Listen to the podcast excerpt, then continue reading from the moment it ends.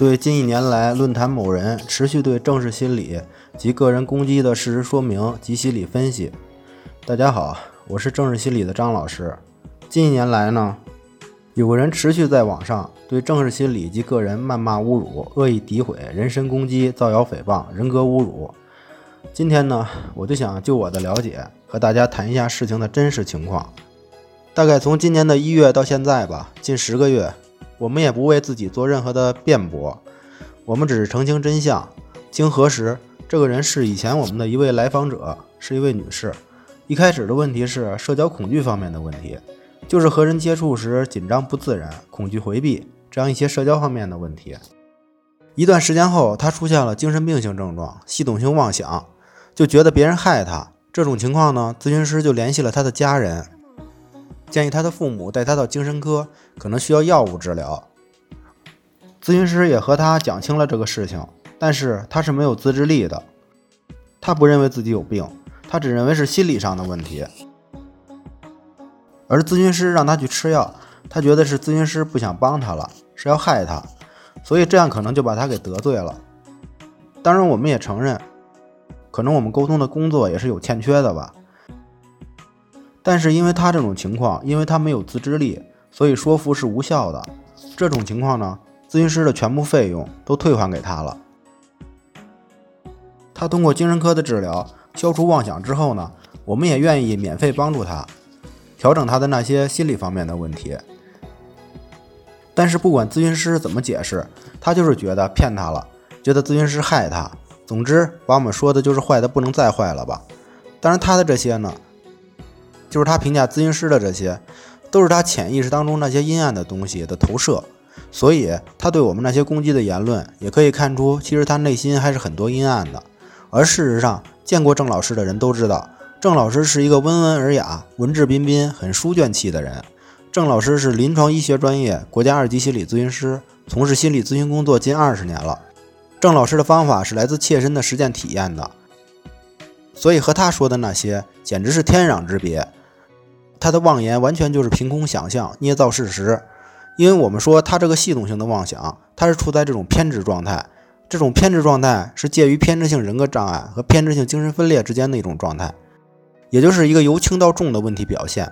偏执性人格障碍呢，是人格上的偏离，但不会出现妄想，就是会比较固执己见、敏感多疑、莫名的敌意，可能人际关系比较难处理，就是觉得别人都是错的，自己是最无辜的。这样的一种状态，而到了我们说的这个人呢，他这种偏执状态也叫偏执狂或妄想狂，他是在这种人格基础上出现了系统性妄想。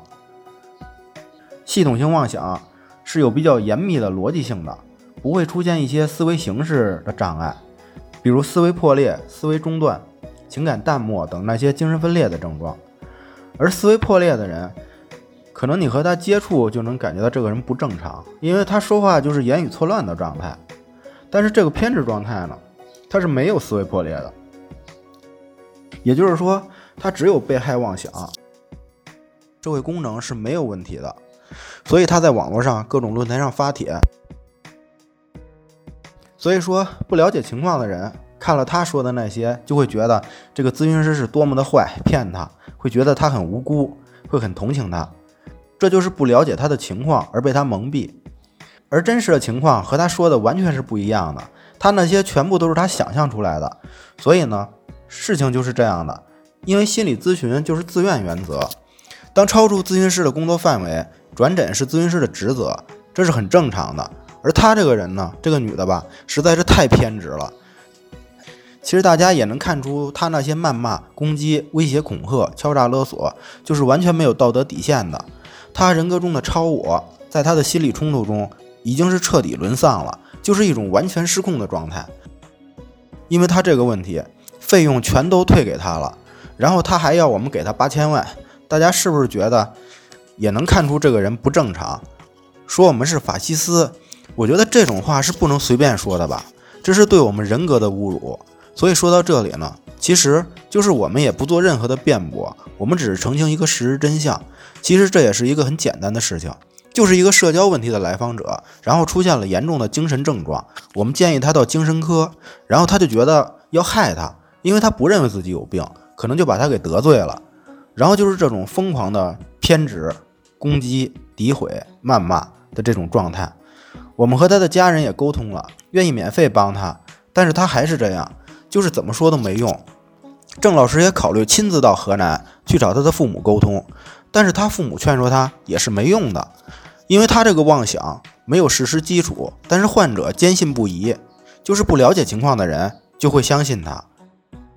郑老师在强迫症、社交恐惧症这些焦虑障碍、神经症方面已经做了近二十年了。郑老师大概从两千年前后开始从事这个行业，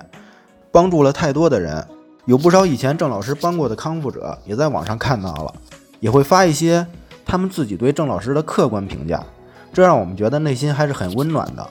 所以，强迫症、社交恐惧症方法是纷繁复杂的，理解也是纷繁复杂的。所以，我觉得关键还在于领悟。也就是那些好了的人，其实都是领悟了，能解决你这些问题的咨询师肯定也是领悟了。所以其实很多人还是在走着各种各样的弯路，所以他的那些妄言可能只会让一些人走更多的弯路。我在郑老师的讲座当中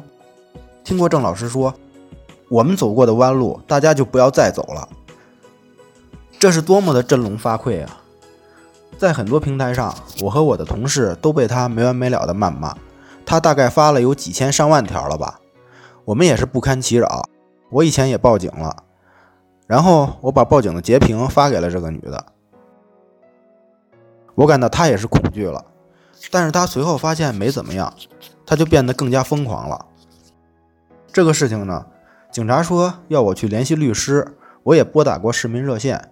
说这个不属于民政方面的问题，这属于法律问题，也让我去联系律师。我也问过我的律师朋友了，他的意思是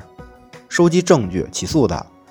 因为这么长时间了呢，就是郑老师考虑到他内心其实是很恐惧的，虽然我们没有任何对不起他的地方，但他就坚定的认为我们害他，所以也不想给他再带来伤害，所以我们就是暂时做一些对事实的澄清，就是这样。但因为他这种行为是没完没了的，对我们造成了很恶劣的影响。他说的那些话都是没有底线的，所以我觉得我们还是会保留通过法律的途径来维护自己的权益，因为他的问题只是在妄想上有问题，然后他在其他的社会功能上是没有问题的，所以他可能属于部分行为责任能力人，包括他的监护人也要承担责任，所以我觉得网络上也不能成为一个人违法犯罪的地方吧。